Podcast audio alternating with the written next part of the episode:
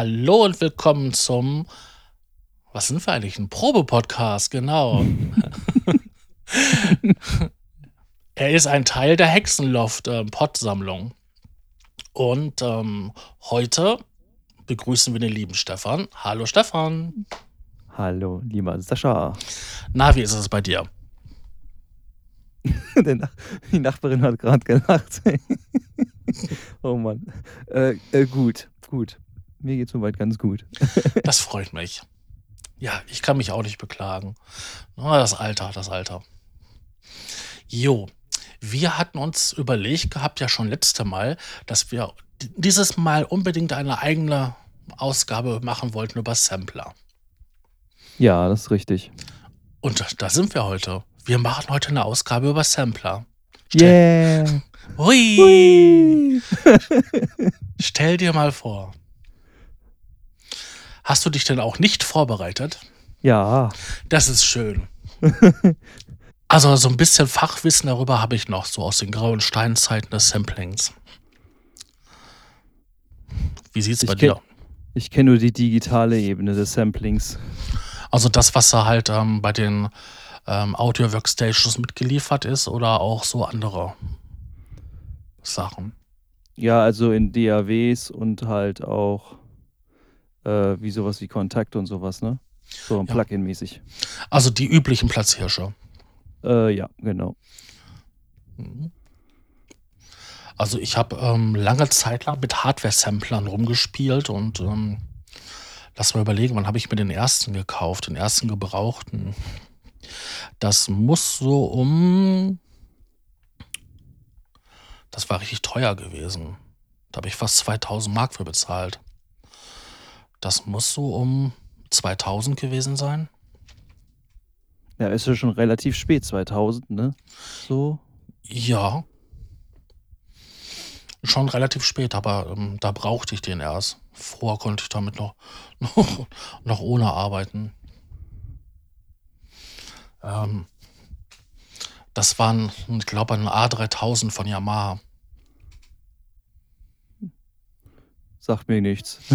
ja, ein ganz normaler ähm, Sampler mit ähm, so einem zweireihigen Display, so zwei Zeilen Display und ähm, Zeichenanzeige und ja, so ziemlich kryptischer Bedienung. Und deswegen gab es dafür dann später von irgendeinem Holländer ähm, eine, eine Editor-Software, die dann halt ähm, das alles ganz, ganz einfach und schön gemacht hat. Was davor echt am Gerät selber war das echt eine Katastrophe. War das früher nicht generell so, dass das schwierig war, also mit Einstellen und so bei, bei den Hardware-Samplern? Ja, das hat sich erst dann gebessert, nachdem die Displays größer wurden. Dann hast du auch welche gekriegt, da konntest du dann quasi das Display abnehmen und dann wie so eine Fernbedienung mitnehmen. Also eine Remote Control mäßig? Genau, aber Kabel verbunden, ne? Okay. Und dann konntest du dann quasi ja, von deinem Arbeitsplatz aus das Editieren machen. Und dann ging das schon recht gut. Wobei Roland, glaube ich, hatte ähm, bei mehreren Samplern ähm, die Möglichkeit gehabt, mittels VGA einen Monitor anzuschließen. Aber das ist natürlich Luxus, ne? Ja, das war totaler Luxus. Du konntest auch eine Maus anschließen und dann halt editieren. Das Krass. war dann natürlich super toll. Naja, heute braucht man das ja so nicht mehr, ne? Zum Glück. Alles in the Box. Ja. Wobei, wenn du live bist oder so, dann ähm, kann das natürlich nett sein. Die Geräte stürzen in der Regel recht selten ab. Ja, das stimmt. Das, das ist beim Rechner oder beim, beim Laptop Apple oder so, egal was man da nutzt, ist das natürlich immer ein Risikofaktor, ne? Ja, das Dumme ist halt nur der Speicherplatz. Also die älteren Geräte, ähm, ich glaube 128 Megabyte, dann war Schluss. Dann die etwas neueren Geräte davon, also sofern man davon neuer reden kann, die hatten maximal 512 Megabyte. Da das, war dann, das war dann aber auch bestimmt alles Mono, ne? Also so richtig billiges Mono, ne? Nein, das war Stereo dann. Das war, das war schon Stereo? Ja, es war alles Stereo. Und natürlich konntest du mit, ähm, ja, mit 128 Megabyte halt nur ein paar Minuten aufnehmen, ne? In ein, in ein Stück. Und das hat er auch gespeichert, also blieb das dann auch dann oder äh, ist das, wenn du das Gerät wieder ausmachst, komplett weg gewesen? Nein, du konntest es einmal halt auf Diskette speichern. ähm, das ist bestimmt eine ganz lustige Angelegenheit gewesen, ähm, solche großen Datenmengen ähm, auf Diskette zu speichern. No? Oder du konntest halt ähm, ja, per äh, SCSI Festplatten anschließen oder auch optische Laufwerke. So magnetooptische. Ah, per Dis Diskette, das stelle ich mir grausam vor. Ey. Ich weiß ja, ich habe ja die Zeit noch mit Diskette erlebt. Wie lahmtötig das ist. Ja, ich hatte so einen, so 'n Groove-Sampler, ähm, das war auch von Yamaha, diesen SU 700, also SU 700. Und der hatte ähm, zwar auch das, dieses Casi-Face-Anbindung Anbindung gehabt, aber ich habe die erste Zeit dann nur mit Diskette gearbeitet und hatte, äh, ich glaube, 68 Megabyte drin am Speicher. Das war der Maximum. Mehr konnte man nicht einbauen. Und ähm, ja, äh, wenn du den voll hattest und das auf Diskette gespeichert hast, dann hast du, ähm, ich weiß gar nicht, 50? Also entweder 50 oder 45 Disketten gehabt. oh Gott. Also du hast das Ding aber so, das war wirklich dann komplett voll, das Teil, ne? Und weil das ja so ein, so ein Groove-Sampler war, hast du ja verschiedene Loops gehabt und das waren dann immer alles nur so kurze Schnibbels. Da hast du natürlich so 20 Songs drauf gehabt und das war schon eine merkwürdige Zeit. Da musstest du auch viel tricksen. Also, dass du halt ähm, die Einschwingphase ein anderes Sample hattest, dann halt, wenn die Note gehalten wurde, ein anderes Sample und wenn der Auskling, die Ausklingphase war, wieder ein anderes Sample. Die wurden dann geloopt und solche Sachen. Das war echt. Da hast du stellenweise mehr an den Programmen gesessen, die zu basteln, wie am Musik ähm, machen war es. Wie, wie, wie lief denn das früher? Also ich meine, heute hat man ja die Möglichkeit, bei diversen Software-Samplern den Nulldurchgang zu finden, dass man halt keinen Knacksen bekommt. Wie war das früher? War das früher auch so? Ja, die, ähm, also ich weiß, dass halt der, der Sampler von Yamaha, der hatte halt ähm, die Möglichkeit gehabt, diese Nulldurchgänge zu finden. Also wenn du diesen Modus eingeschaltet hast und du bist dann durch das Sample durchgescrollt, dann blieb der quasi nur immer da stehen, wo halt ähm, Nulldurchgang war. Und dann konntest du da auch schneiden. Also du hattest gar nicht die Möglichkeit überhaupt irgendwie ohne Nulldurchgang zu schneiden. Das ging gar Wenn du den aktiviert hast, den Modus. Achso, also du konntest dann trotzdem halt noch, weil manchmal ist es ja auch so, dass, dass du vielleicht gar keinen Nullpunkt brauchst. Es muss einfach nur zu der Welle passen, dass es dann auch trotzdem keinen Klick gibt. Das habe ich auch schon ein paar Mal erlebt. Mhm. Ähm, dann ist es natürlich auch sinn, sinnvoll, wenn du das trotzdem noch äh, manuell, ähm, manuell halt selber durchsuchen kannst, wie du es halt haben willst. Das ist gut. Na, aber sonst, zum Beispiel bei den Groove-Sampler, dann bist du erst hingegangen und hast dann versucht, das ohne Nulldurchgang zu machen. Dann hast du festgestellt, ey, das haut nicht hin, weil das knackt immer nur oder du hast Sprünge drin. Und dann bist du halt hingegangen, hast diesen Modus aktiviert und dann war das relativ einfach. Aber manchmal brauchte man einfach halt ähm, auch diese visuelle Darstellung ne, der Wellenform. Und das ja. hast du an diesen blöden Displays nicht gehabt. Ja, vor allem, das wäre ja auch viel, viel zu klein gewesen, ne? Ja, du hast dann quasi nur so einen Prozessbalken gehabt, damit du weißt, das ist das Sample mit der gesamten Länge. Ne? Und dann konntest du quasi den, den Anfang einstellen und, den, und das Ende. Dann konntest du quasi so halt das, den Loop bauen. Mhm. Also ich weiß, dass von den Bugs kennst du ja auch noch, der, mit dem wir ja auch ja. schon mal einen Podcast gemacht haben, was leider kaputt gegangen ist. Ähm, der hat ja diese Elektron-Hardware und die haben ja auch so ein kleines Display. Und ich finde das da auch ziemlich schwierig, irgendwie mit den Wellenformen da zu arbeiten. Ich finde das irgendwie, ich weiß nicht, ich würde da Augenkrebs kriegen.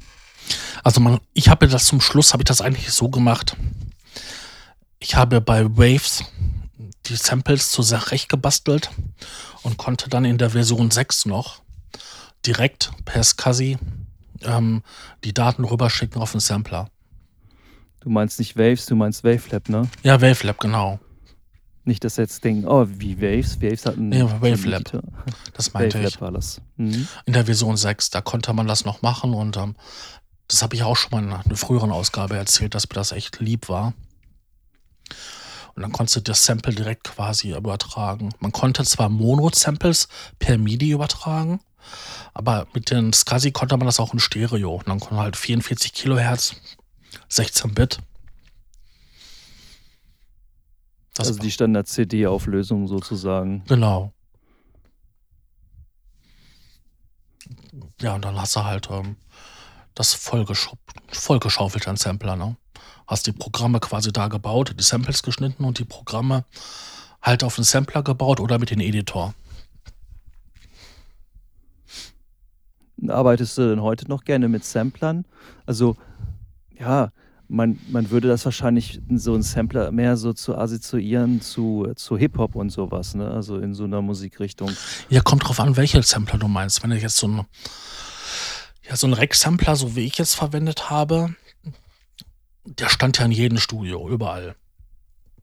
Jedes Instrument, was man nicht hatte, das hat man dann halt per Sampler ähm, sich besorgt. Da gab es ja x Sample-CDs fertig zu kaufen. Vom Virus angefangen über, ähm, ja, keine Ahnung, alle möglichen Geräte, ne?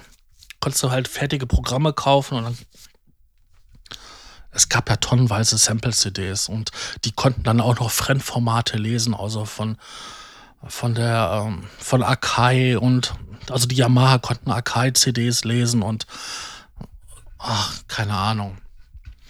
Ja, und so diese, diese MCPs, diese Drumcomputer oder MCPs, mhm. diese Drum MPC, ne? Genau. Akai MPC, ne? Die sind da Drumcomputer und Sampler und MIDI-Sequenzer in ein Gerät. Die waren ja wirklich in der Hip-Hop-Szene total verbreitet. Non-Eric. Zum Beispiel. Na, ähm, die, die waren da total verbreitet und äh, da war, war ja auch relativ einfach. Mit den Pads konntest du halt die Rhythmen reinhauen und dann noch dann anderes Equipment mit, mit steuern.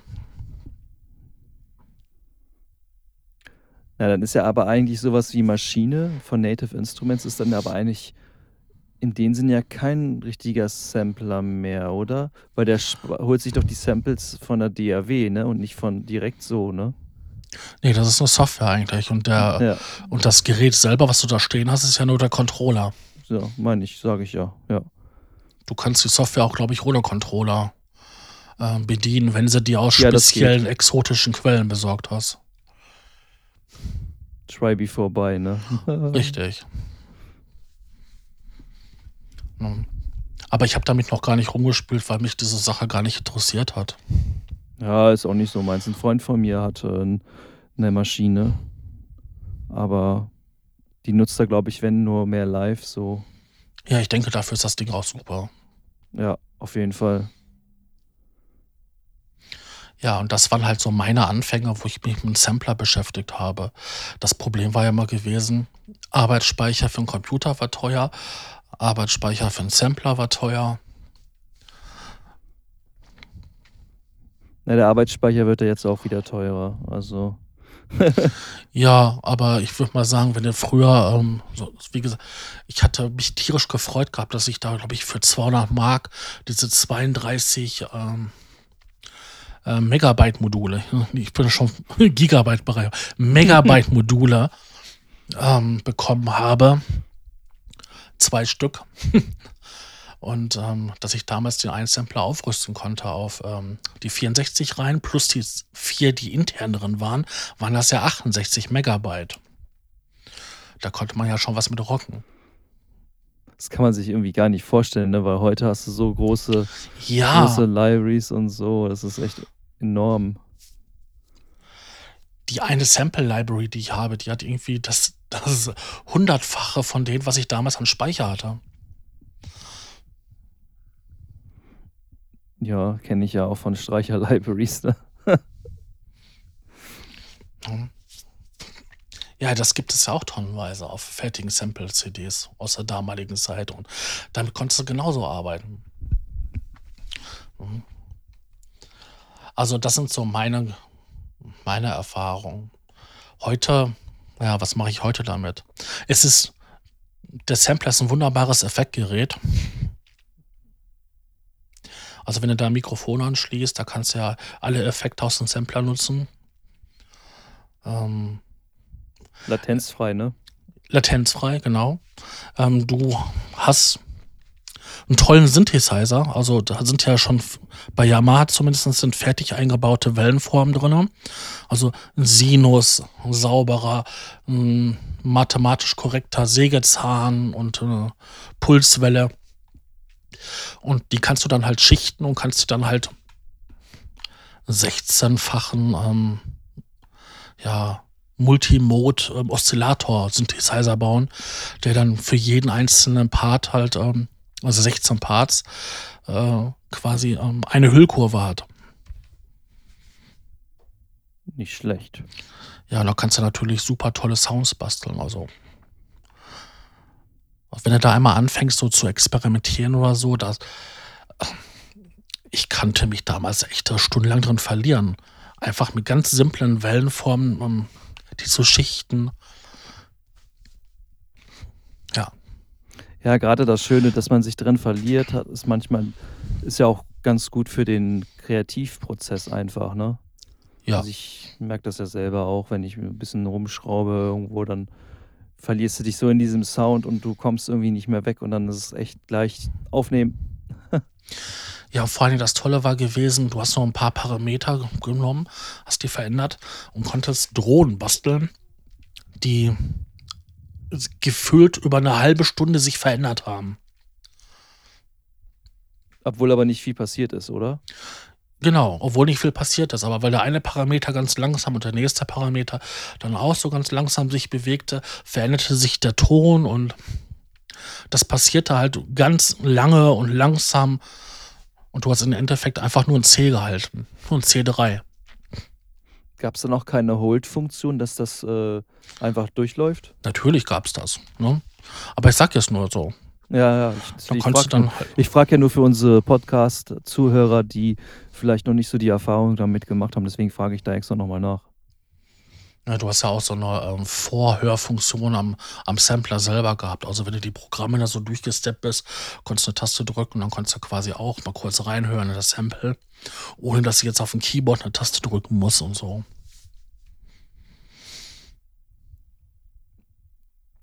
Und was sagst du? Du hast ja jetzt schon ein paar Erfahrungen gemacht mit äh, Hardware-Samplern. Mhm.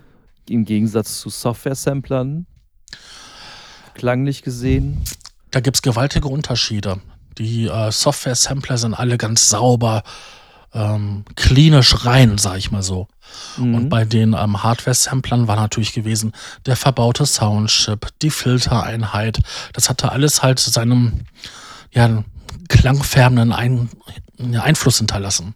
Charakter, ne? Ja, genau, richtig Charakter. Mhm. Ähm, wenn ich überlege, dass halt, ähm, ja, da sind es ja heute auch noch ganz wild hinter von, ähm, Ach Gottchen, wie heißt die Firma denn jetzt? Ah, fällt mir gerade nicht ein.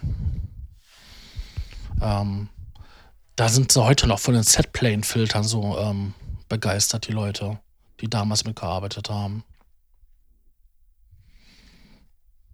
Setplane? Du meinst ja. die Elastic, Elastic-Geschichten? Nee, die Elastic-Geschichten kamen ja von Roland. Also ich rede jetzt von den Elastic, Elastic Pro-Geschichten, so die Algorithmen für, für auch so, es ist ja auch so für so ein äh, Algorithmus für, für Tempo sinken und so ein Kram kannst du ja auch verwenden. Ja, aber so, da, es gab eine Synthesefunktion, auch ein, ein Gerät, ähm, irgendwie VarioOS hieß das von Roland. Das hatte halt Elastic Audio und das war halt auch so, so Sample-basierend, aber schon mehr als das du konntest halt die, das Sample-Material total verbiegen. Ach Gottchen, wie heißt denn die eine Firma? Aber vielleicht fällt uns ja in der Sendung noch irgendwann ein. Auf Zwang geht das jetzt eh nicht. nee. Ähm.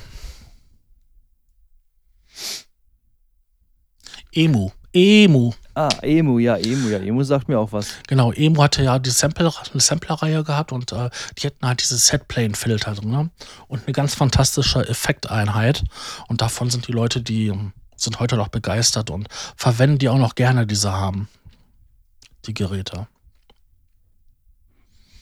Ja, das ist äh, wahrscheinlich auch echt durch dieses Klangbild. Äh, das hat echt anscheinend so. sitzt in den Köpfen drin, dass das gut ist noch, ne?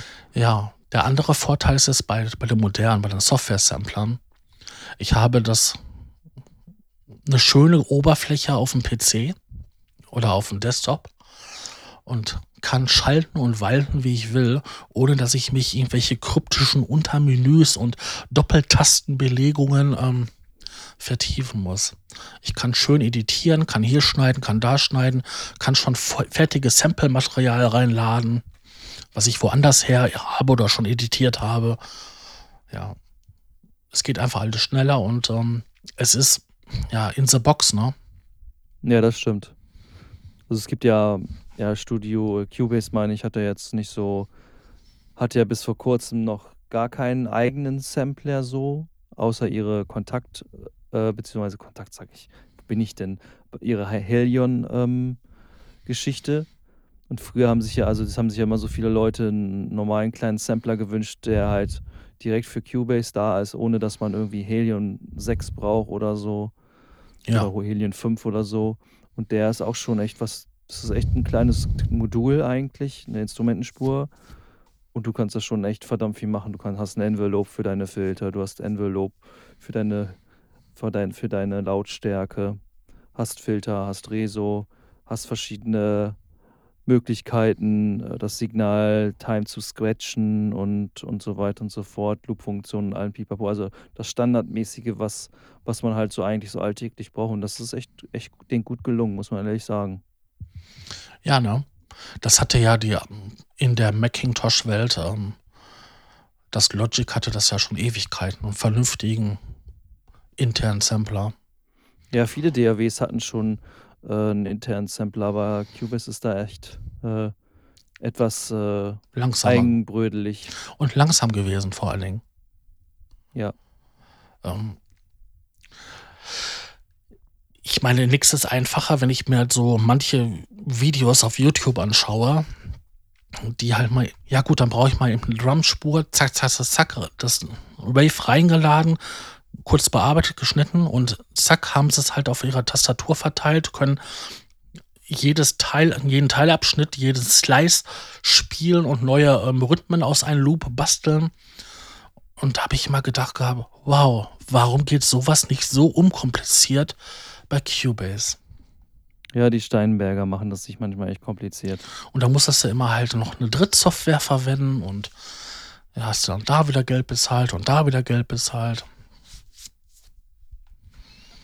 Ich meine, was hatten wir alle hier? Stylus RMX gab, ne? Mhm. Aber das war ja schon, das war ja so mehr so ein, ja, ich würde nur Abspielgerät jetzt, naja, ist wahrscheinlich ein bisschen zu, zu, zu hart, aber es war mehr so eine Rhythmusmaschine, so, wo du halt rhythmische, also Samples gehabt hast von ja. irgendwelchen Loops und so, ne? Wo du dann halt später mittlerweile auch über diese Timing-Funktion, diese Time Machine oder wie heißt das? Ich glaube Time Machine oder so. Und damit kannst du dann ja deinen Groove auch nochmal richtig geil anpassen. Also das ist schon ziemlich cool, ja. Aber das würde ich mehr so als, weiß ich nicht. Ja, es war halt mehr halt. Zählt man das schon als Sampler? Ja, du konntest auch eigenes Material reinladen und dann bearbeiten. Ja, das, ne? weiß, das, weiß, das weiß ich, ja. Also das ist halt schon Sampler gewesen, ne? Aber halt speziell halt auf, ausgelegt auf Groove-Sachen.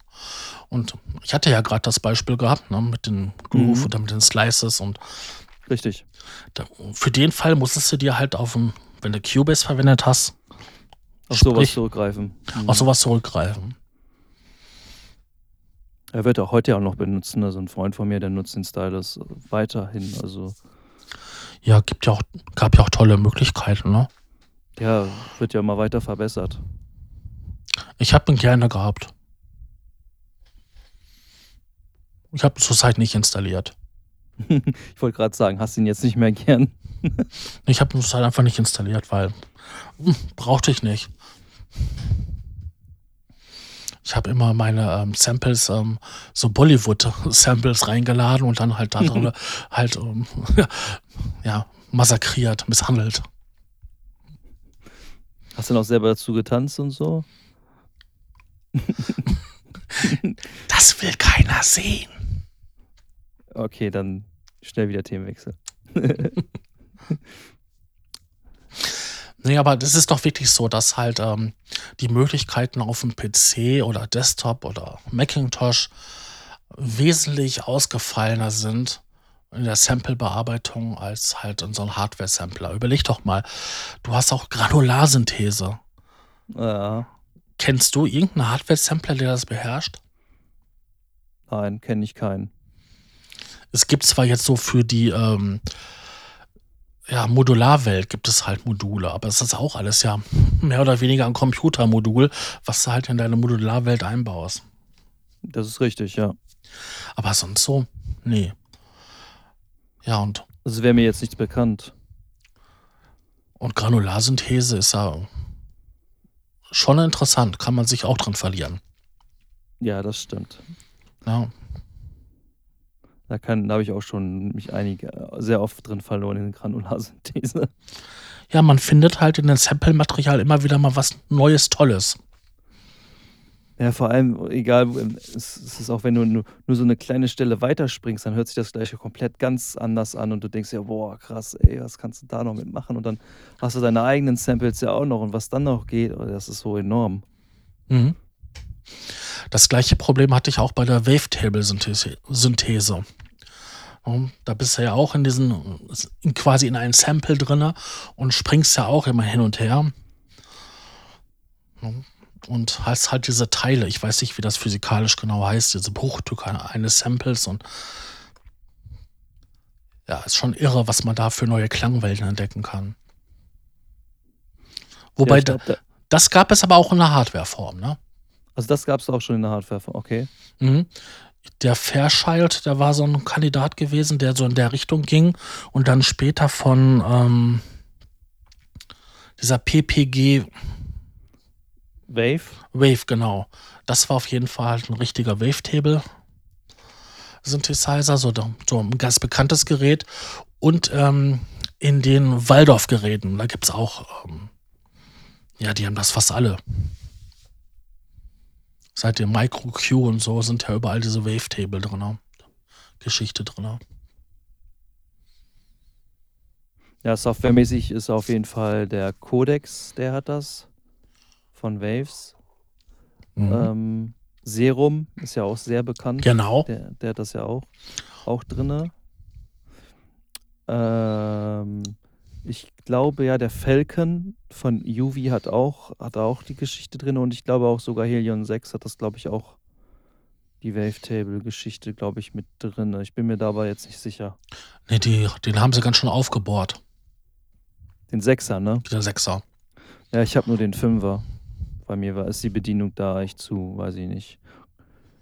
Da da da wollte ich vorhin schon einhaken wegen es ist benutzerfreundlich, aber in dem Fall finde ich das eher verschachtelter. Ja, die haben da irgendwie was jetzt gemacht gehabt bei der 6er. Also, ich habe mir den mal so grob angeguckt. Ähm, man muss sich da einmal reinfinden, also in diese Denkweise, dann versteht man das, aber die haben auf jeden Fall, was Synthesemöglichkeiten angeht, ordentlich zugelegt. Ja, müssen sie ja auch, ne? Gibt ja Ja. genug Konkurrenten. Richtig, das ist es ja. Wenn ich mir überlege, was der Falcon alles kann. Ja.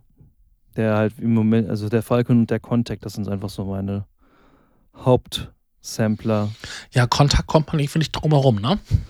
Ne, da kommt man leider nicht drum rum, wegen wegen den Libraries einfach, ne? Es gibt so schöne Libraries da.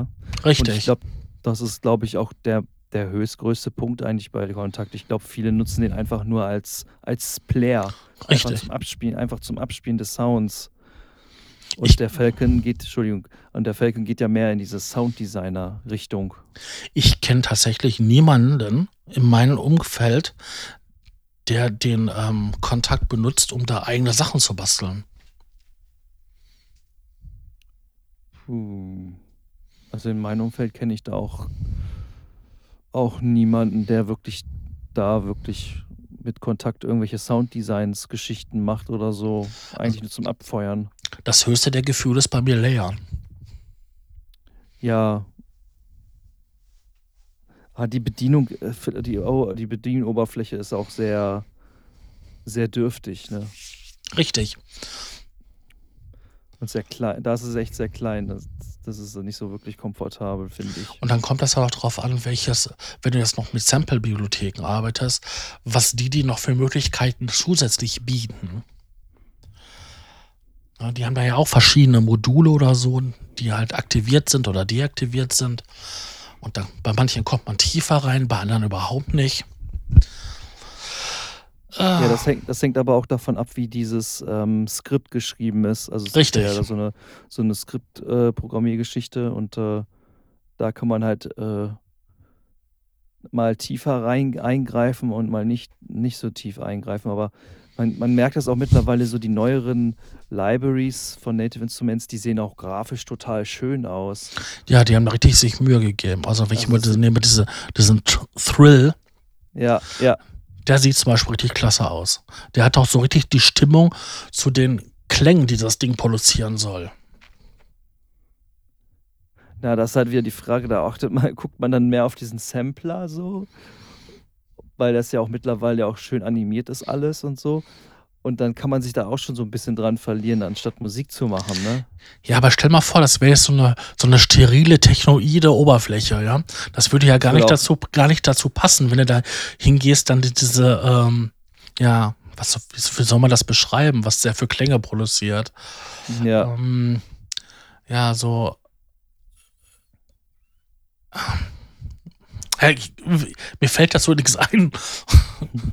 Ich bin ja sonst mal recht redegewandt, aber irgendwie gerade so ein Brett im Gehirn. Es sind ja so, so Töne, die halt an so bestimmten Stellen in so einem Kinofilm, wenn es spannend wird, wenn es mysteriös wird, wenn die Hand von hinten kommt. ne? Zum Beispiel. Und dich an der Schulter packt. Ja, und da passt einfach die Oberfläche so von der Grafik her. Ja, das stimmt, ja. Man kommt, man kommt vielleicht visuell, äh, visuell ist das dann, ne? Genau, das ist visuell. Visuell ähm, kommt man vielleicht dann auch noch so, vielleicht noch in, auch sogar in die Stimmung. Ne? Es muss ja nichts Negatives sein, dass man, dass das ablenkt, aber es kann aber auch einen vielleicht einen kreativen Fluss be- geben, weil das halt, wie du schon ja sagst, äh, sich auf diesen Sound ja auch so ein bisschen widerspiegelt, wie der abgespielt wird. Ne? Genau, und du siehst auch noch die Instrumente. Dann sind ja auch, die sind ja auch so angedeutet, ne? Ob das jetzt die Harfe ist oder ähm, diese, diese komische Glasorgel. Na, ich hatte mal, ich hatte mal so eine Library gesehen, die nennt sich Kawaii oder so ähnlich. Und dann musst du dir vorstellen, Afrika und im Mhm. Hintergrund fliegen dann so Vögel durch oder es laufen irgendwelche Pferde durch, hinter, hinter, dahinter durch animiert durch. Also es ist echt schon, schon cool gemacht, so Kennst du diese Alien Drum? Alien Drums. Mhm. Also Alien Drum, Alien Drum kenne ich, habe ich schon mal gehört, aber ich komme jetzt gerade nicht. Also wenn du die, ähm, diese offen hast, die Bibliothek, und du äh, drückst so Knöpfe oder so, dann sind da immer so, so lange, dünne Alienfinger, die das dann die halt für ich dich, die dich für dich ich drücken. Und wenn du diese, diese Trommel spielst, dann hast du da auch dann halt diese langen, dünnen Alienfingern, die dann halt, halt in diese, ähm, ja, diese grüne Alienfarben-Oberfläche, äh, dann halt diese, ich weiß gar nicht, wie man diese Drum nennt, Hang, Hangdrum, Hang Drums, okay. ja, ähm, spielt. Und äh, ja, das ist irgendwie so, so nett, weil äh, Alien Drum und dann, ja, das passt. Nichts mit IT nach Hause telefonieren, ne? Nee, dafür sind diese Finger zu sehr nach diesen Grays. Kennst du die? Diese äh, typischen äh, Steven Spielberg Außerirdischen. Ja. ja, hätte ja sein können, ne? Richtig. Ja. Und ähm, ja, das ist dann halt so, das sind nette Spielereien, ne? Bei diesen Oberflächen. Aber das ist im Endeffekt ja nichts anderes als nur, ich kaufe mir was, das ist eine Konserve und ich spiele es ab. Und bearbeite hier und da mal ein bisschen was. Ja, aber das kann ich ja mit einem Rompler ja auch Genauso machen. Ja. ja. Und die, egal, ob ich mir jetzt, sag ich mal, ein, ein Motiv kaufe oder so, im Endeffekt sind das ja auch Rompler mit viel Synthesemöglichkeiten.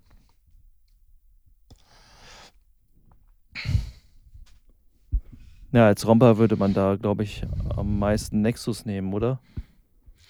Ja, aber das hat ja auch seine Synthesemöglichkeiten, dass ich den Klang ja noch Ja. beeinflussen kann. Aber Das ist richtig. ja, Aber würde halt zu den Romplern zählen, so. aber das ist ja auch so ein Abspielen und viele verwenden den Kontakt ja nur zum Abspielen und ja, eigentlich ist das ja irgendwie schade. Es ist ja doch ein recht mächtiges Werkzeug, aber das nutzt irgendwie. Ich kenne keinen. Also die Firmen, die, die das programmieren, die nutzen das wahrscheinlich schon, aber, aber so normal, Normalo, der nur Musik machen möchte, ist das vielleicht eher nicht so der Fall. Nee, da hast du immer andere Sachen verwendet. Es gab, es gibt viele Sampler, die klein und fein sind und genau das gemacht haben, was du wolltest.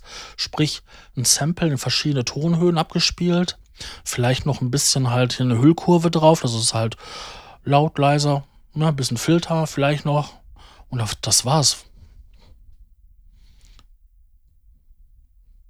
Ja, ich finde ich find den Falcon halt sehr, sehr übersichtlich eigentlich gestaltet. Ist aber ein richtiges Monster, ne?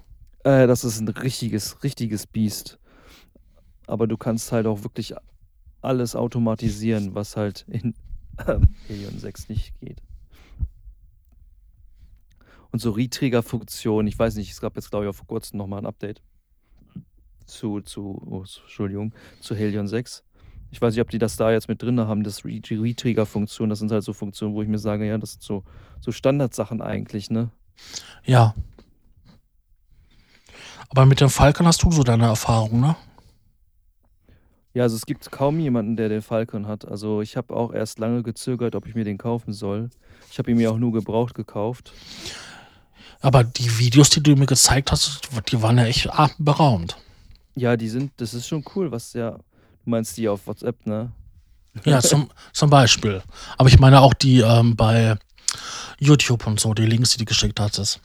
Ja, Das- da sind, da ist schon ziemlich viel, ja, was du da machen kannst. Ich meine, das würde wahrscheinlich, also viele Sachen würden auch in Helion 6 gehen, denke ich mal. Aber halt vielleicht nicht so einfach. Also, das ist schon recht einfach aufgebaut. Also, die Interface-Struktur und so. Es ist halt so ein bisschen, erinnert das immer so ein bisschen, wenn man diesen Falcon aufhat, an so, als hätte man jetzt ein, ein Apple so vor sich, so ein bisschen.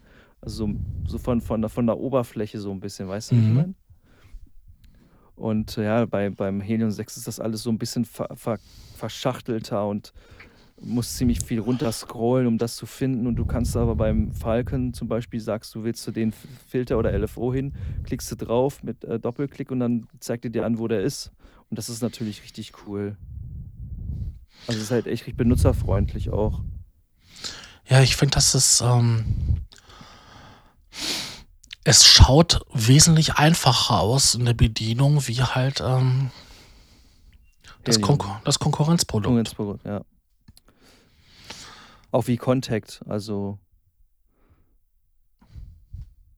das ist echt einfach. Du kannst auch ganz schnell überall MIDI-Learn machen, also Genau, Rechtsklick, ja, MIDI das ist- lernen und, und das ist halt verdammt wichtig, finde ich teilweise, weil manchmal möchte man einfach so ein bisschen schrauben oder bestimmte Parameter einfach automatisieren mit seinem Controller, weil wenn man gerade so drin ist und so, ich bin halt der Mensch, ich versuche das doch mehr über Regler zu machen als mit Mausgeklicke und Mausschieberei. Das ist irgendwie nicht so meins. Ja, ich weiß, was du meinst. Das ist. Ähm, manchmal will man diese Haptik haben. Ja, genau. Und deswegen kauft man sich ja eigentlich die meisten. Warum kauft man sich einen DAW-Controller oder einen Controller generell, wenn man diese Haptik haben möchte, ne? Ja. Ich habe einen Controller ähm, für die, die DAW geholt, ähm, auch, der auch Transporttasten hat. Und ähm, Behringer, ne? Das BCR.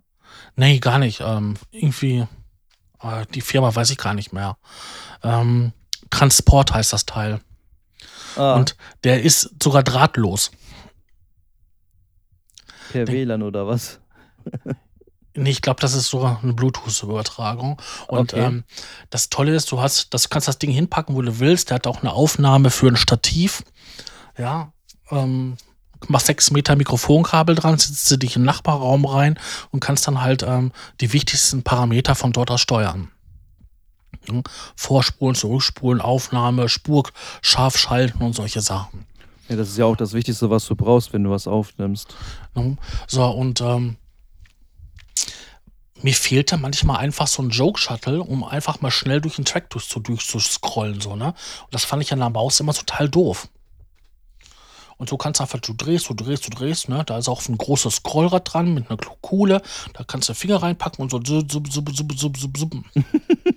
ja?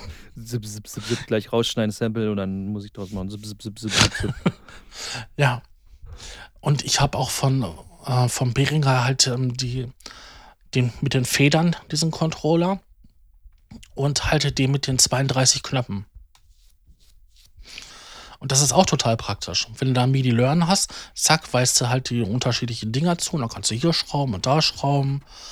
Ja. Das ist, wenn du dann an, an Keyboard sitzt und du bist da am Rumspielen, willst du nicht jedes Mal dann wieder die Maus in der Hand nehmen, dann zum Display hingehen und da was schrauben, ne? So, nee, das will man wirklich nicht.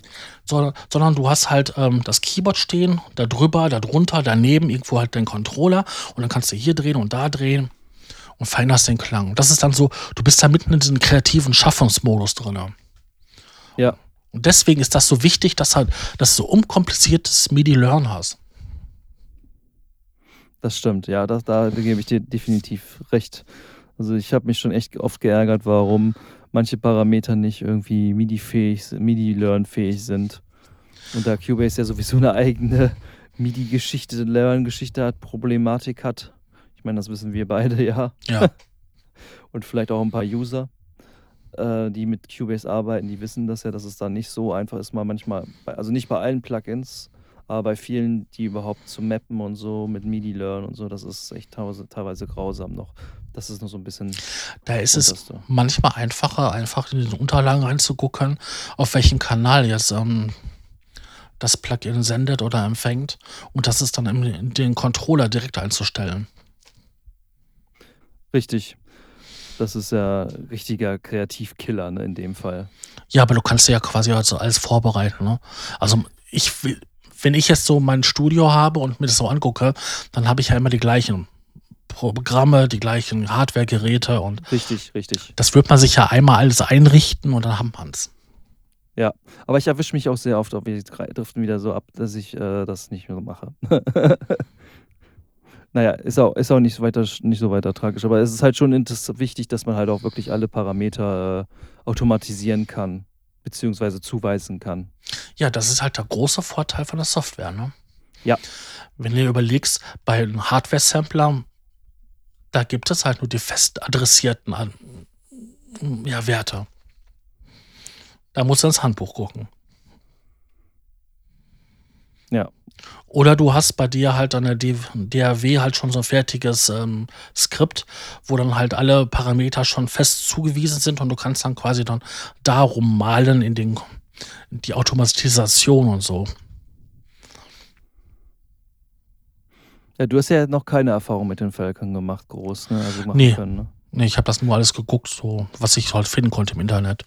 Ja, es gibt leider auch keine Demo. Das ist echt schade, weil das Produkt ist es echt wert eigentlich. Sag ich mal, da, dass, dass die Hersteller das nicht da machen, finde ich ein bisschen schade.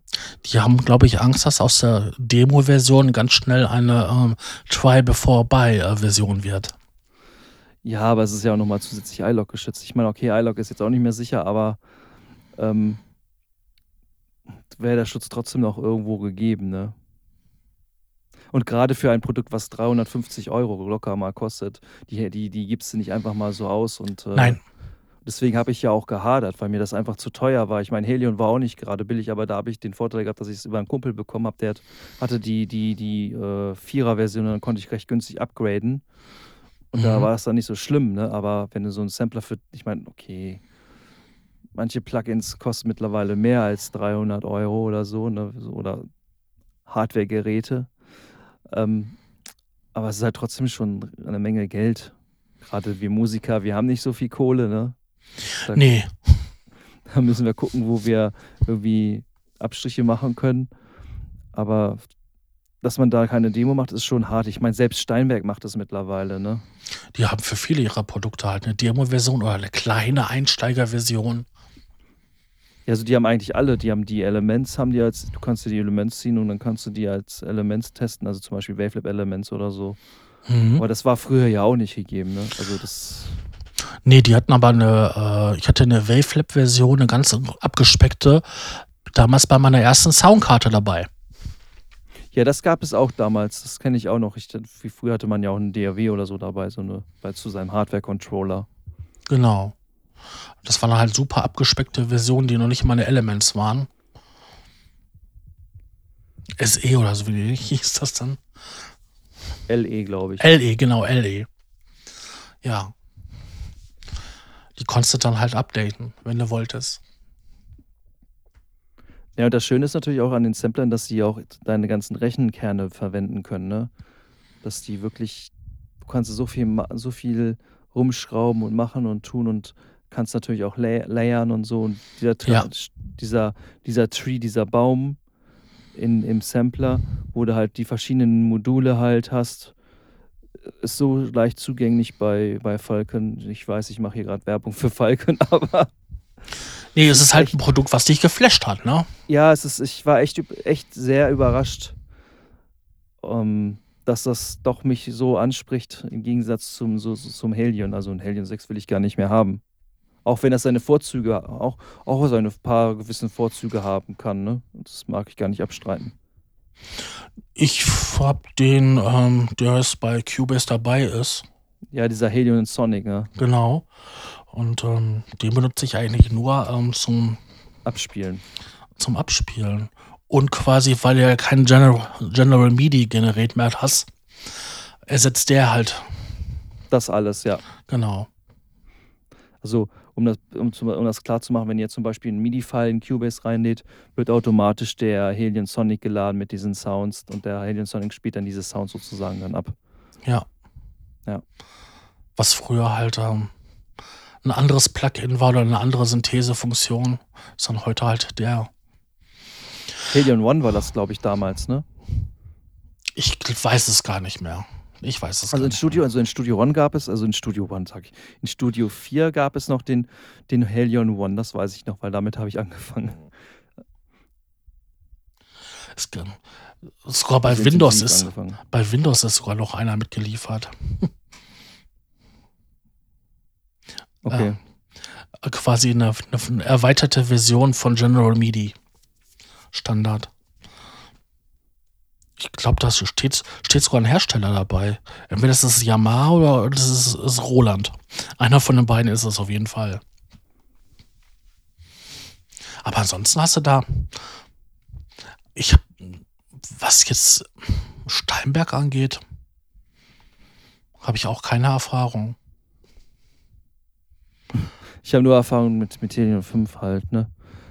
Okay, in Helion 6 hast du natürlich auch die Möglichkeit, jetzt auch endlich ähm, Live-Recording-Sachen aufzunehmen. Ja, genau. Das ist, ein, das ist, ein cool, das ist auf einer Seite ein cooles Feature, aber es ist auch recht umständlich. Man muss nämlich eine Audiospur machen und dann muss, also irgendwie, glaube ich, eine Audiospur aufmachen oder so ganz komisch und man muss über das über die, über die Sidechain-Funktion machen. Mhm. Also so ganz, ganz komisch irgendwie, das, wo ich mir sage, naja, dann kannst du es gleich aufnehmen und kannst es dann da einspielen, so irgendwie so, weißt du? Aber das, das Schöne ist natürlich daran, dass wenn du das in Helion aufnimmst, und du kurz Pause machst, dann hört er auch kurz auf und setzt da einen Marker und kannst, wenn du dann wieder anfängst, dann kannst du halt wie so, wie so ein Sample-Robot, der halt das auch, wenn du da mit einem Sample-Robot ist ja dasselbe Verfahren, du kannst da was mit aufnehmen und der kann ja auch einzelne Töne aufnehmen und so und der geht die dann auch alle durch und das kann auch der Helion 6. Das ist eine schöne Funktion. Ich weiß gar nicht, ob das Falcon kann. Ich glaube nicht. Das sind ja die Sachen, die ich jetzt gesehen hatte in den Videos. Also wie der, wie der 6er rausgekommen ist. Und ja, genau. Da haben sie es auch alles präsentiert und da dachte ich da auch, haben so, auch mitgeworfen. schön, schön, haben sie gut gemacht. Also, also das ist natürlich schon cool, da kannst du natürlich dann dein Hardware sind die ähm, ja, absampeln. lassen, absampeln, wirklich richtig einfach easy absampeln, du brauchst kein Sample-Robot-Programm dafür.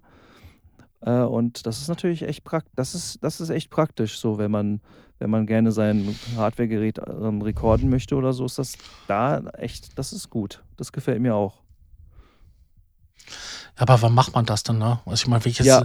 wenn ich jetzt, sag ich mal, DX7 zu Hause stehen habe, dann benutze ich den, weil dann habe ich das authentische Spielgefühl äh, und den authentischen Klang und muss nicht den aus der Konserve nehmen, der halt mein, mein Sampler abgesampelt hat.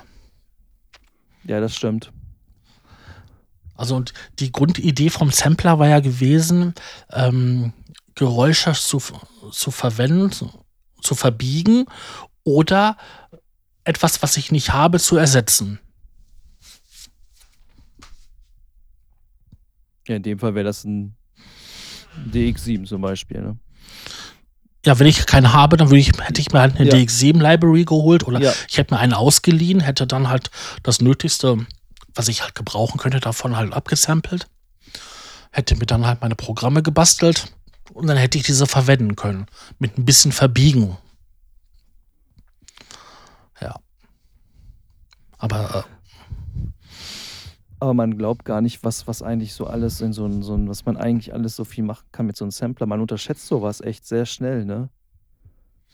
Ja, das ist ja nicht nur eine, wie so eine normale Aufnahme, ne? Nee, nee. Aber man merkt es natürlich, also das ist halt vielleicht noch so ein Ding, aber vielleicht kriegen die das auch noch irgendwann hin, aber das wird wahrscheinlich nicht gehen, technisch gesehen, weil manchmal hast du das, hast du, du hast ja das Problem, wenn du jetzt ein, ein Sample auf einer bestimmten Tonhöhe aufnimmst und ähm, das kannst du ja auf die ganze Tastatur ziehen und das wird ja dann auch, wenn du tief spielst, wird es ja langsam und wenn du hoch spielst, wird es ja schneller. Ja. Und äh, da gibt es, ist es noch schwierig, gibt es noch, es gibt zwar schon ein paar gute Algorithmen, die das recht gut hinbekommen, aber man, man hat trotzdem, man trotzdem noch mit diesem Problem zu kämpfen. So, dass das dann, ja. Aber das ist wahrscheinlich auch so eine Eigenschaft von Samplen einfach, ne?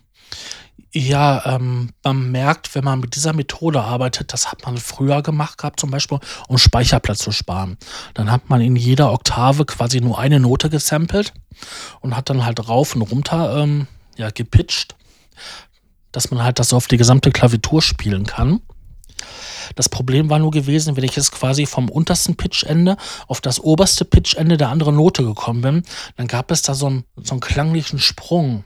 Ja, ja, das hört man auch teilweise, wenn, wenn, wenn du Libraries hast, auch wenn du teure dir gekauft hast, daran hört man dann eigentlich auch, dass sie da richtig so ein bisschen faul waren, so ein bisschen. Genau. Und man sieht das auch sofort an den Libraries, wo die sich wirklich Mühe gemacht haben und quasi jede Taste von den 88 Tasten, die da sind, äh, gesampelt haben, dass ein Programm sofort 300 Megabyte groß ist und nicht wie, ja, was habe ich denn einmal gehabt? gehabt? 200 Kilobyte? das ist schon ein Unterschied, ja. Ja, mittlerweile sind die Leimbüsse eh viel größer geworden. Ne? Ja, aber ich sag nur ein Programm mit, mit 200 oder 300 Megabyte, weil du hast quasi verschiedene Lautstärken gesampelt und dann jede Taste. Und dann kommt halt jede Menge Daten zusammen. Ja, das ist richtig. Ja, das ist ja wie mit den Imperfect Samples. Äh, das Piano, das benutze ich ja sehr, sehr gerne. Das verbraucht, glaube ich, auch schon so locker fast ein Gigabyte an, an Arbeitsspeicher. Aber das klingt auch natürlich sehr schön. Also für mich persönlich, jeder hat da seine eigene, seinen ja. eigenen Geschmack. Ne? Gibt, ja, gibt ja jede Menge ähm, Klaviere. Klaviere, Streicher. Ich meine, alleine nur Klaviere gibt es ja so viele. Dann ist das halt ein Steinberg und ein Steinway und äh, dann noch den C7. anderen. Genau, und verschiedene Modelle und alles abgesampelt, dann einmal in den Studio abgesampelt, dann in den Konzertsaal abgesampelt. Und in den Raum aufgenommen und so weiter ja. und so fort. Da ist ja, ja da, das, ist aber, das ist aber auch schon schwierig für, für den Endkonsumenten, ne, der, der diese Samples kauft. Ne, der ist echt ähm, teilweise aufgeschmissen, weil es so viele Sachen einfach gibt, dass ja. man eigentlich gar nicht weiß, was nehme ich denn? Oder andere Frage, was brauche ich denn? Ja, das war früher einfacher. Früher hast du ähm, zwar auch jede Menge Programme und fertige CDs gehabt, die du kaufen konntest, aber irgendwie hast du eine Firma gehabt, die hat sich spezialisiert gehabt auf Akustikinstrumente, also Streicher und was er halt von, für, für so ein Chor brauchst und für so ein Orchester. Dann hast du eine Firma gehabt, die hatten, die haben halt so elektronische Sachen gemacht. Ja, und zwei, drei andere, die haben dann halt verschiedene Geräte ähm, abgesampelt und ja, da war der Markt nicht so groß. Wenn ich jetzt ins Internet gehe und gucke, auch bei den ganzen Premium-Libraries, wie viel ich Orchester-Samples bekomme. Das ist ja unglaublich. Also es gibt aber natürlich auch schon wirklich Hersteller, die sich wirklich auch auf, auf Streicher oder wie du auch schon sagst, auf andere Sachen spezialisiert haben, manche Firmen, ne? Mhm. Also die gibt es, die gibt es also heute auch noch. Also so ist das nicht, ne? Ja, aber ich sag jetzt nur, es ist wesentlich mehr geworden. Ja, das ist richtig, das ist auf jeden Und dann Fall. hast du dann, ähm, der Hersteller wird bei, bei der Firma verkauft und bei der Firma verkauft. Und der Hersteller wird dann wieder bei der anderen verkauft und bei der. Und wenn du dann so diese Kataloge durchklickst, ey, du suchst da, sag mal jetzt nur als Beispiel bei, bei Klavier. Ich will einen stinknormalen Flügel haben. Und du hast dann irgendwie in einem Katalog schon 16 verschiedene Flügel. Ja, dann kannst du dir den Demo-Song anhören, vielleicht noch ein paar Demo-Sounds und dann soll ich mir entscheiden, dass ich das kaufen soll. Das ist sehr schwierig. Genau. Das ist das bei anderen Sachen wesentlich einfacher. Wenn ich da irgendwie so eine CD mir holen will äh, oder halt einen Download-Code für eine CD, für ähm, so, so Ambient-Samples, ne? Straßengeräusche, ähm, Busverkehr und so. Das ist wesentlich einfacher. Aber selbst da gibt es Unterschiede, ne? Von der Qualität jetzt gesehen. Ja, gut, das gibt's auch, ja.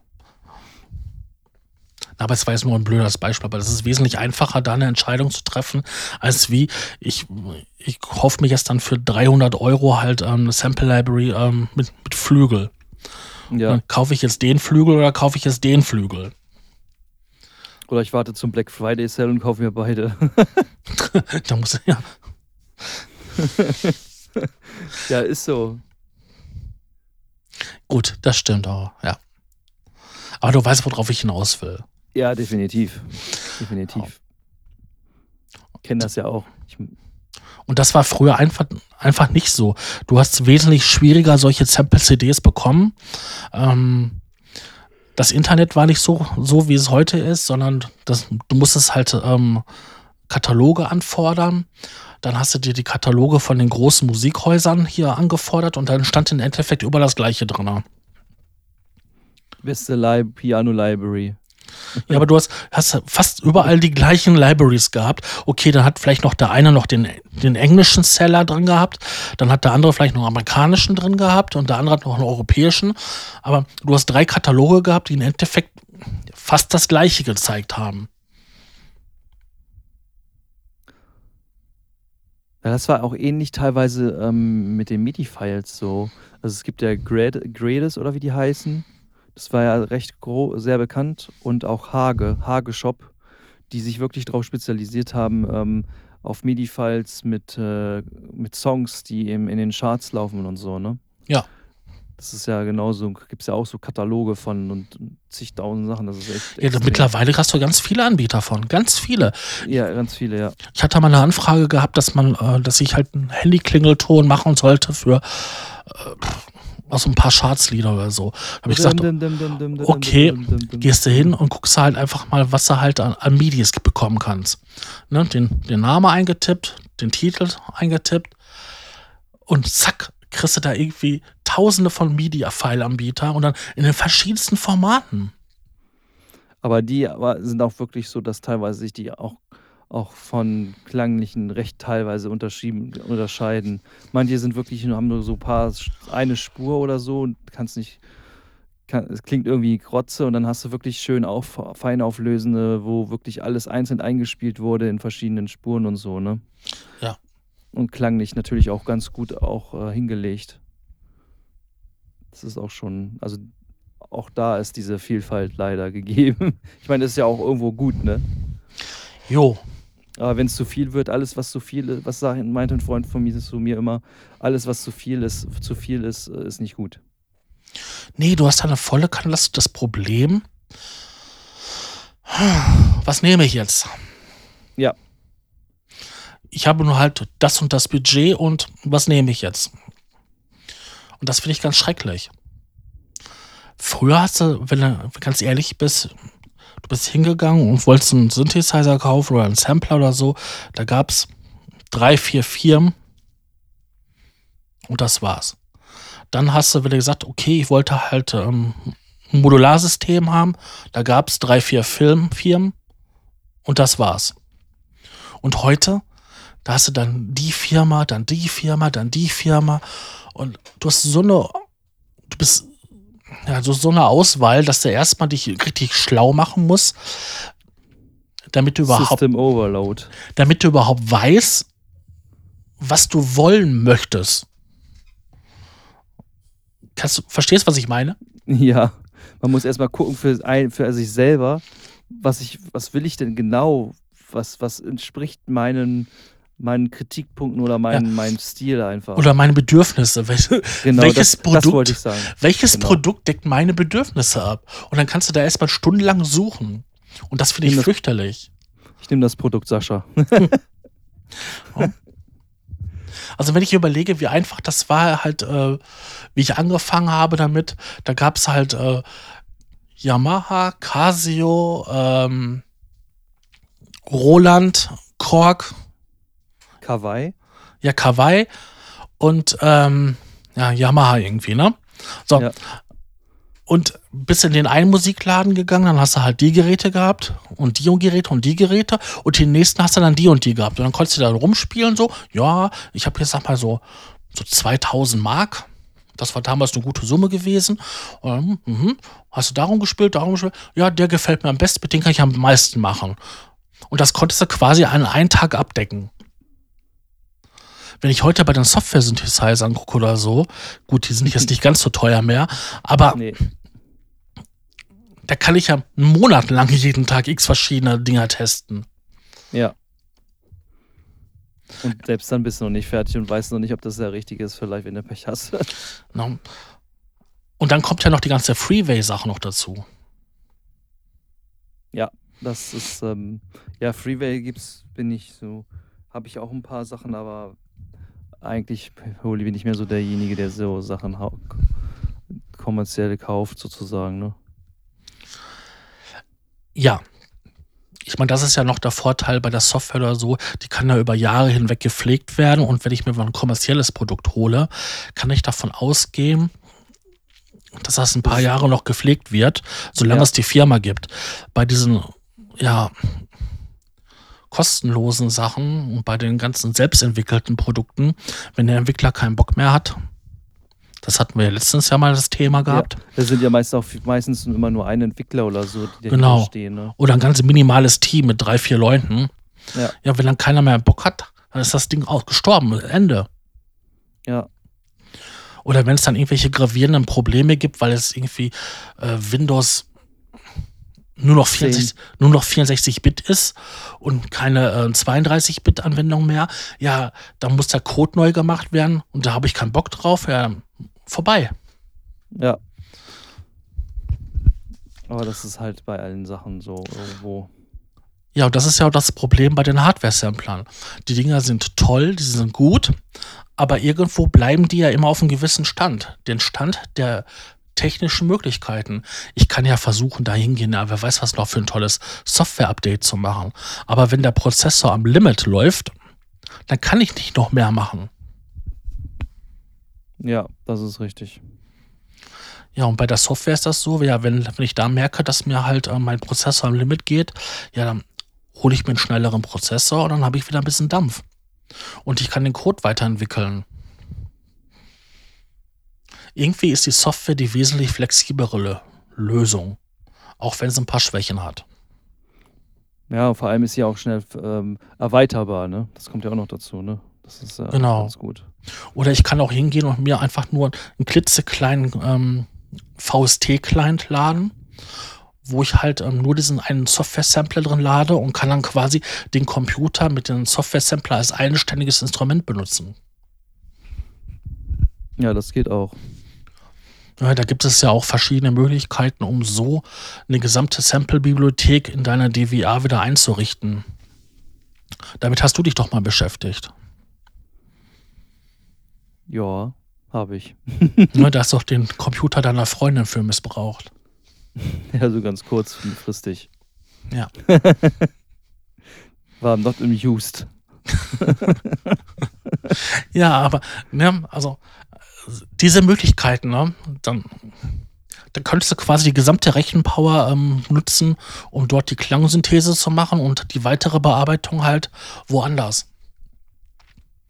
Das habe ich dann bei Hardware nicht, Wenn da Ende im Gelände ist, ist Ende im Gelände. Oder ich packe einen Sampler mit Einzelouts, dann kann ich dahinter halt Effektgeräte hängen und dann da noch ein bisschen was machen. Aber solche Möglichkeiten, wie ich dann halt in der Workstation habe, habe ich da nicht. Ja, vor allem hat man auch echt schöne Effekte, auch in den, diesen, in, in den Falcon zum Beispiel hat man auch schöne Effekte und so, auch granular und, und auch äh, spezielle Sachen. Ja, und ich kann ja auch den Effekt von der und der Firma, der mir besonders gut gefällt, kann ich dann ja da wieder drauflegen. Ja. Oder ich spiele meine ganzen Melodien alle runter, mache dann die Audios davon und lege dann darauf die Effekte und den Kompressor von der und der Firma und das Plugin von der und der und so weiter und so fort. Ich bin ja wesentlich flexibler in, in der Möglichkeit. Also ich finde schon, dass der Weg zu der Software der bessere Weg ist. Aber leider ist man halt dann immer an den Rechner gebunden, ne? Richtig. Und wer den, die letzte Sendung gesehen hatte von ähm, Muse Talk, wo das ähm, Audio-Interface vorgestellt wurde. Du meinst das iConnectivity, ne? Genau. Da kam ja auch ganz besonders der Punkt raus, dass man ja zwei Rechner dran anschließen kann, wo man ja geräuschlos zwischen den einen Rechner und den anderen Rechner hin und her schalten konnte. Ja, das ist auf jeden Fall für Live-Sachen ist das auf jeden Fall sehr praktisch. Also ich brauche es ja. hier in meinem Studio natürlich nicht. Nein. Aber ich sag nur, da merkt man halt, dass Software äh, doch ein bisschen schwierig ist. Und hast du das schon mal erlebt, wenn da mal so ein Club warst oder so, so ein Rechner ist abgeschmiert? Ja, dann ist es immer Totenstille. Nee, manchmal, manchmal bleibt der Ton auch hängen. Ja, manchmal kann das auch passieren. Ja, das hast du auch manchmal in Cubase oder so, ne? Wenn da irgendwie was ist, dann. Ja. das ist mega ätzend und äh, ja. Wobei es manchmal richtig coole Sounds davon gibt, dann versuche ich die mit dem Digi-Check gleich aufzunehmen. ja, man muss halt sein, sein Fail halt wieder positiv rausmachen, wettmachen. Ne? Kennst du die Geschichte, wie diese äh, Klick- und ähm, Dingsbums-Musik entstanden ist? Dieses Blight Klicks und so? Nee. Äh, die hatten einen ähm, Waldorf-Synthesizer, ich glaube einen Rack Attack, der runtergefallen war. Und da war die Platine oh, oh. so ein bisschen gebrochen und der hat zufälliger, zufällig Töne produziert. Ja, und das haben die aufgenommen und haben daraus halt ihre Click-and-Bit-Sounds gemacht. Ja, warum nicht, ne? Mhm. Das war im Endeffekt ein kaputter Synthesizer. Ja, so, so entstehen neue Musikrichtungen. Ja, das stimmt. Aber manchmal ist es auch gut, dass solche Sachen, dass solche Sachen vielleicht auch manchmal passieren, auch wenn es sehr ärgerlich ist. Aber wenn man da vielleicht noch was Positives rausziehen kann, wie halt in dem Fall, dann ist das natürlich wunderbar.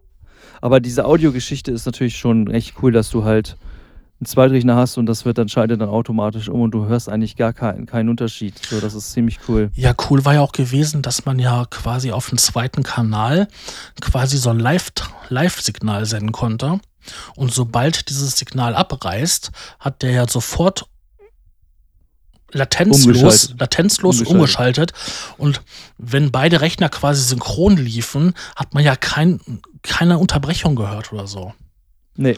Also du konntest zwar auf den einen Rechner dein Live-Set machen und auf den anderen Rechner quasi nur eine Aufnahme ablaufen lassen. Und wenn dann, wenn der dann der Live-Set-Rechner abgestürzt ist, ging das sofort rüber auf die Aufnahme und man hat ja keine Unterbrechung gehört. Das war genial. Mega geil. Ja, ich meine, das ist so unglaublich, dass es, dass es sowas mittlerweile gibt. Naja, für die DJs, die, die werden sich freuen, für so, auf so ein Interface zu haben. Ich glaube, ähm, wenn das dann auch noch, ich weiß gar nicht, geht das auch mit, mit, mit Tablets und so? Ja, also, wenn ich das richtig verstanden habe. Ich meine, war, ja, ne? War das, ging das ja. Das heißt, du kannst dein Tablet als Backup-System sozusagen laufen lassen und wenn dein Rechner da abschmiert, dann kann, läuft das Tablet und macht das ja. Ja, das wichtig war ja gewesen, dass der eine Rechner quasi dieses Lifetime-Signal gesendet hat und der andere ja, das Rechner. Ist ja wie so, ein, wie so ein Trigger einfach, ne? Genau. Und der andere war halt gewesen, dass der war halt per USB einfach angebunden gewesen und ja, feuerte sein Signal auch ab. Und wenn der eine ausfiel, wurde er direkt umgeschaltet. Und da könnte, kannst du halt ein iPad dran anschließen oder so. Da müsste sogar noch ein anderes Gerät dran laufen. Alles, was, was USB hat und Audio rausschmeißt. Muss natürlich die Treiber für installieren, für das Interface. Ja, das ist ja normal. Das macht man ja auch normalerweise, ne? Deswegen weiß ich nicht, ob Android-Geräte funktionieren würde, aber theoretisch wäre das möglich. Wobei aber äh, die Geräte von iConnectivity Class-compliant sind.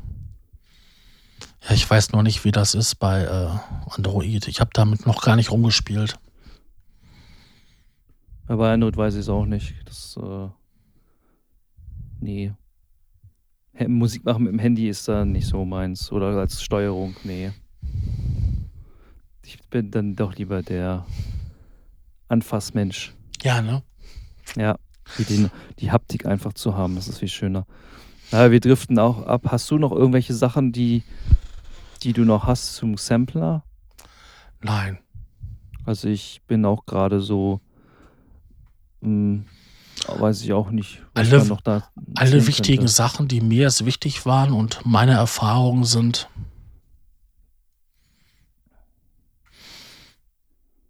Ich bin froh, dass ich, ich bin froh, dass ich heutzutage nicht mehr einen Sampler aufschrauben, also erstmal aus, aus einem Rack rausholen muss, aufschrauben, dann eine SCSI-Festplatte einbauen, hoffen, dass das, dass die funktioniert, dass das mit der Terminierung funktioniert und äh, Speicher reinmachen, testen, scheiße, der wird nicht erkannt, der läuft nicht, die Marke läuft nicht, dann, oh, ich bin froh, dass ich das alles nicht mehr so habe. Ja, das ist echt, das ist gut, ja. Das ist auf jeden Fall eine große Erleichterung. Und ich habe viel, viel mehr Speicherplatz. und das Laden geht doch einfach. Wenn ich überlege, wie langsam das CASI-Interface in den Yamaha-Geräten waren. Wenn du da den Speicher einmal voll komplett laden wolltest, hat das manchmal mit 20 Minuten gedauert. Boah, da hast ja gar keinen Bock mehr, ey. Da kannst du eigentlich gleich wieder ausmachen. Das ist die Idee weg. Deswegen haben manche Leute ja ihre Sampler quasi gefüttert gehabt und haben die immer laufen lassen. Das Problem ist nur halt, dass diese großen Sampler relativ laut waren, weil die auch Lüfter drin hatten, weil die Prozessoren ja auch warm wurden. Also die, die Dinger, die können echt, echt an Nerv rauben. Atom, Atomlüftung, ey. Ja. Zeug. Ja gibt nichts Nerviges als so ein Lüfterrauschen und so, ey. Oder Festplatten so, ey. Boah. Das kann einen echt wahnsinnig machen. Ja, und diese SCSI-Festplatten, die hatten ähm, aufgrund der Tatsache, dass man ja, dass alles schon so alt ist und du nur gewisse Größen einbauen kannst, ähm, sind die Festplatten ja auch nicht gerade leise. Und wenn die dann hochdrehen oder anlaufen, ey, das, das merkst du richtig am Tisch. Ich könnte jetzt was sagen, aber ich verkneife es mir hier. Wir sind eine jugendfreie Sendung. Also, da hat das ganze Ding quasi gewackelt.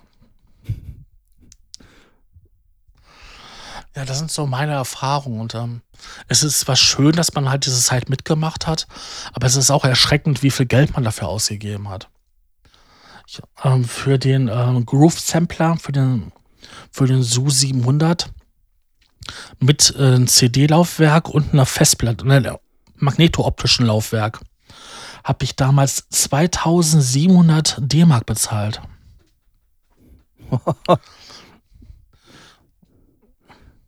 Und der hatte damals nur 32 Megabyte und habe dann später nochmal 32 Megabyte zusätzlich geholt.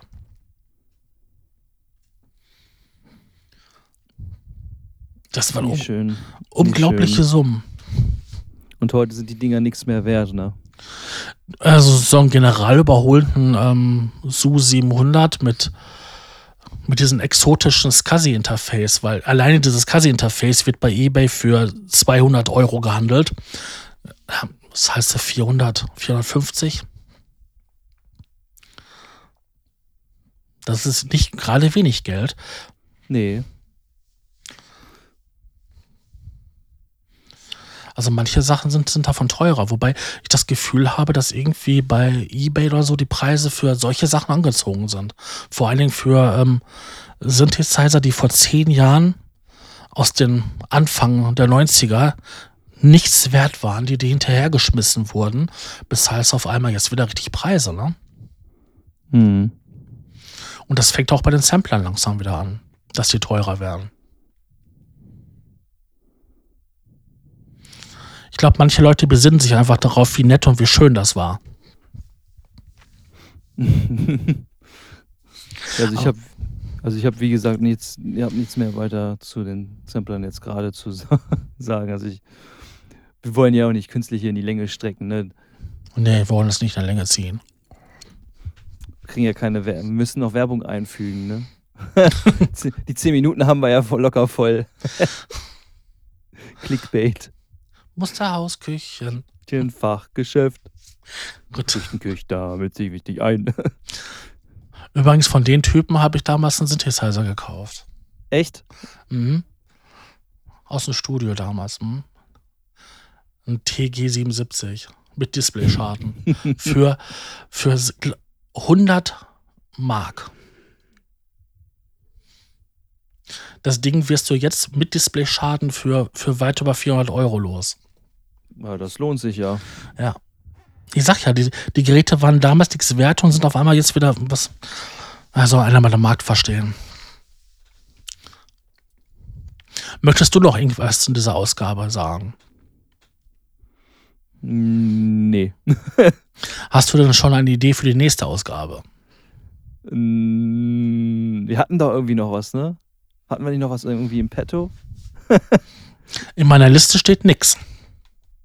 Ja, das, das Sampler, das war unsere gemeinsame Idee, ne? Mhm. Ja, wir finden schon noch ein Thema. Gibt ja noch genug Themen. Ja, es gibt genug Themen. Gut. Dann würde ich sagen, das war's heute, ne? Ja. Ich denke mal, so eine Stunde und 20, knapp 20 reicht ja auch. Ja, das reicht. Das ist eine schöne, kann man auch schön auf der Arbeit hören oder auf dem Weg zur Arbeit und zurück. Gut. Dann würde ich sagen, wir sagen jetzt mal Tschüss. Und auf Wiedersehen. Schauen Sie bald wieder rein. Man muss nicht traurig sein. Die Show muss weitergehen. Oh. Tschüss, ne? Tschüss.